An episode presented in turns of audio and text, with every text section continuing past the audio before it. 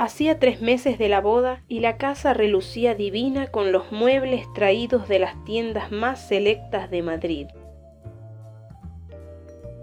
Lámparas de diseño, alfombras en las que te hundías, chester de piel, radiadores que parecían esculturas de hierro, cajones que se cerraban solos, en fin, estaban orgullosos y satisfechos de su casa recién estrenada después de volver de la luna de miel, habían tomado la costumbre de invitar cada fin de semana a un grupo de amigos o familiares a cenar. Cada invitación superaba a la anterior.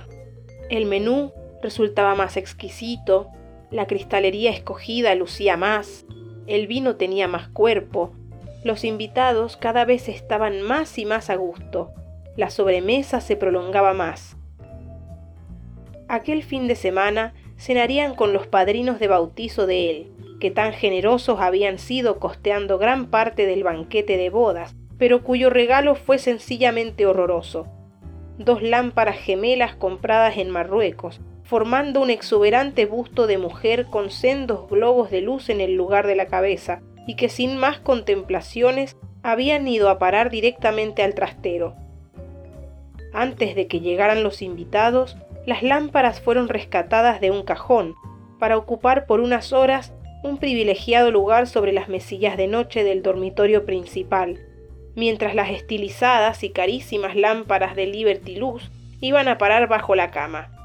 Total solo es para enseñarles la casa, y no se molestaron en desenchufar unas y enchufar las provisionales. Cuando los padrinos llegaron para cenar, la mesa estaba tan perfecta como el resto de la casa.